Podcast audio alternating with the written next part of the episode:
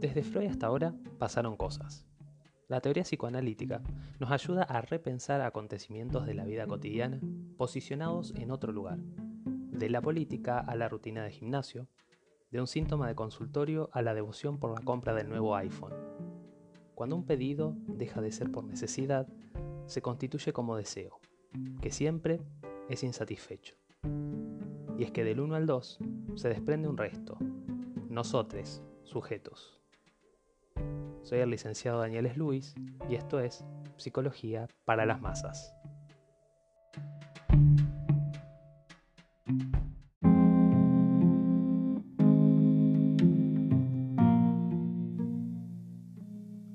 Andas por esos mundos como yo. No me digas que no existes. Existes. Nos hemos de encontrar. No nos conoceremos, disfrazados y torpes, por los caminos echaremos a andar. No nos conoceremos, distantes uno de otro, sentirás mis suspiros y te oiré suspirar. ¿Dónde estará la boca, la boca que suspira? Diremos el camino volviendo a desandar. Quizás nos encontremos frente a frente algún día. Quizá nuestros disfraces nos logremos quitar. Y ahora me pregunto, cuando ocurra, si ocurre, ¿sabré yo de suspiros? ¿Sabrás tú suspirar? Alfonsina Storni tituló a este poema Un día, con puntos suspensivos. Cierta aura de anhelo, de angustia, se percibe en estas palabras sutilmente elegidas. Palabras que se hacen carne, o mejor dicho, que hablan de lo que le sucede en la carne. Lo que se experimenta allí hace consonancia con lo que a la mente, al alma, le sucede ante una ausencia. El tema que nos convoca en este episodio, el del duelo, resulta de especial atención en lo que hace a la vida humana. Desde antaño, las culturas poseen ritos de pasaje que revisten de significación para los y las dolientes, marcando así un antes y un después en su vida, donde no se volverá a ser igual. Para comenzar, resulta necesario preguntarnos, entonces, ¿qué es un duelo para el psicoanálisis?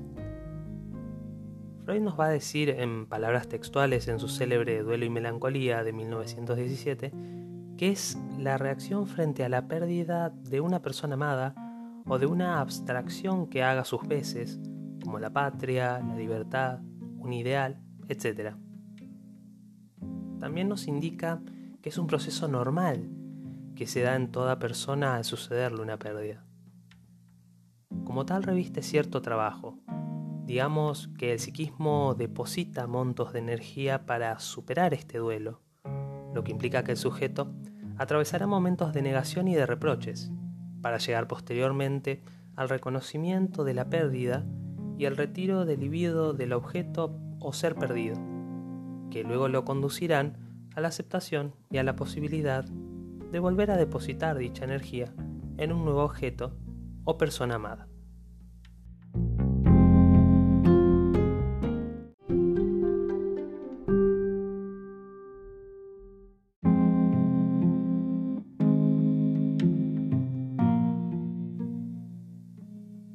Lo anterior nos lleva a entender al duelo como un proceso sin más, sin un resto.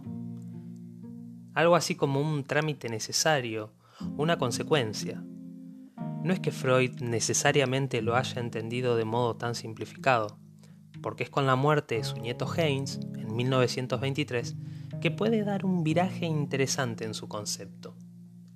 Es que su vida cambió drásticamente, mencionando él mismo que ni siquiera la pérdida de su hija Sophie, mamá de Heinz, le resultó tan lúgubre. Tal así que le señaló a su amigo Levi que trabajaba solamente por necesidad, ya que para él todo había perdido significado. Algo del padre del psicoanálisis pareció haberse ido junto con su nieto.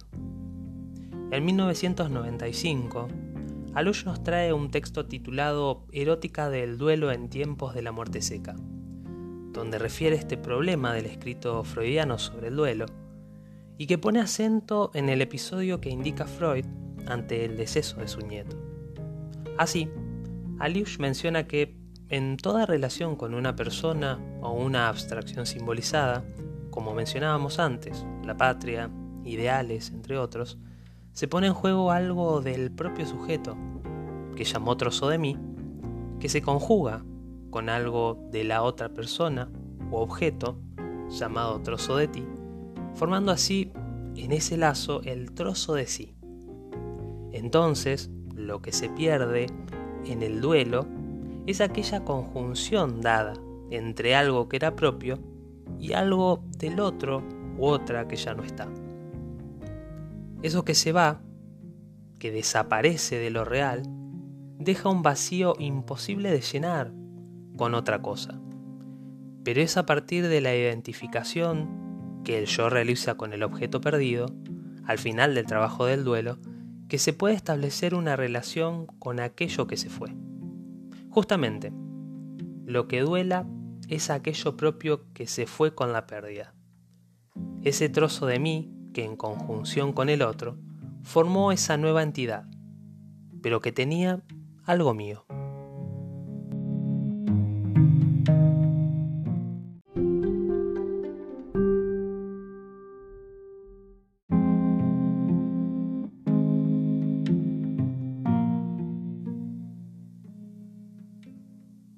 Quien se queda es él o la que lo tiene más difícil, puesto que, claramente, es quien debe llevar a cabo este trabajo.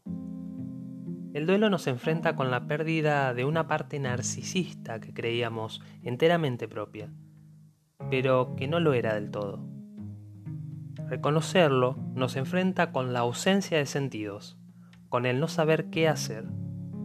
¿Y qué hago ahora? suelen preguntarse los sujetos en sesión. Es una pregunta para la que no existen respuestas, y es eso mismo lo que se aprovecha desde el discurso del mercado para vendérselas.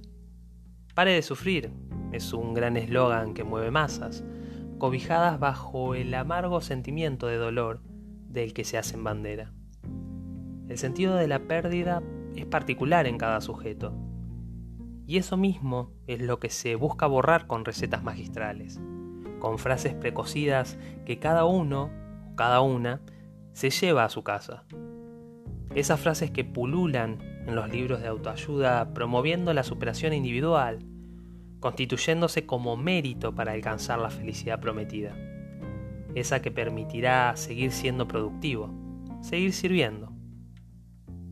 El sujeto de la actualidad se constituye como consumidor de objetos que lo convierten a sí mismo en un objeto de consumo.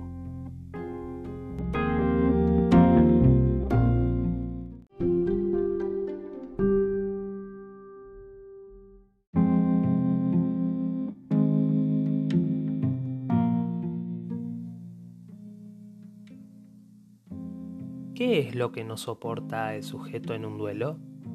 Digamos, pues, que lo que se escapa de su universo de sentido, lo que para sí no tiene significación. Es ese ¿y qué hago ahora? Aquello que no puede entender y que lo moviliza. Por esa intolerancia que genera angustia, buscará tapar el vacío con cualquier objeto o respuesta que le brinden, y así posponer el duelo para luego, con el falso sentimiento de superación.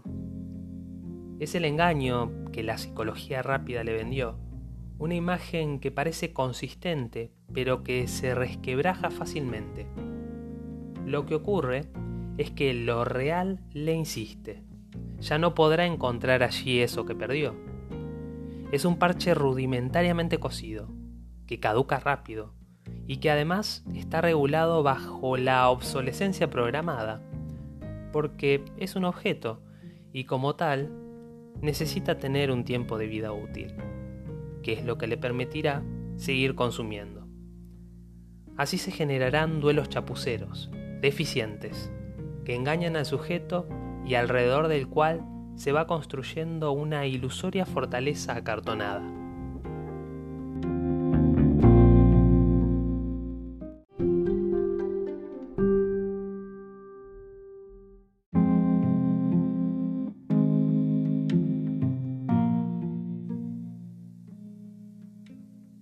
Pero de lo que se perdió quedan restos en ese hueco de falta. ¿Cuántas veces nos encontramos diciendo o haciendo cosas que hacían o decían quienes se fueron? ¿Cuántas veces los que se van a vivir a otros países buscan retomar costumbres o rituales que los lleven a vivir en un imaginario pedacito de su tierra?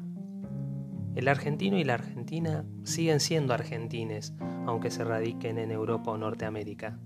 Y el hijo o hija siguen siendo hijes, porque se constituyeron con ese o esos otros con quienes hicieron lazo como tal, y se identificaron con ese lugar.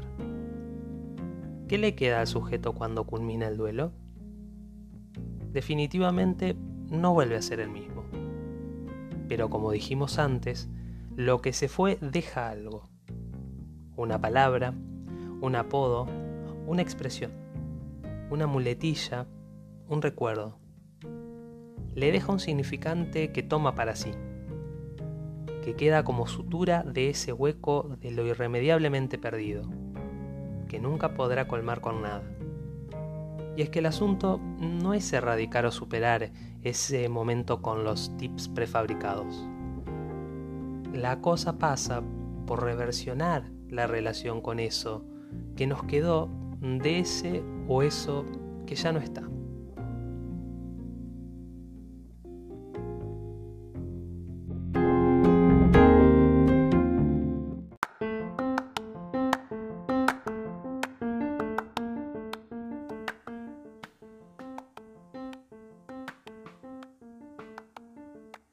Podés seguir las novedades del podcast en Instagram. Psicología para las Masas. Gracias a quienes escuchan. Será hasta la próxima.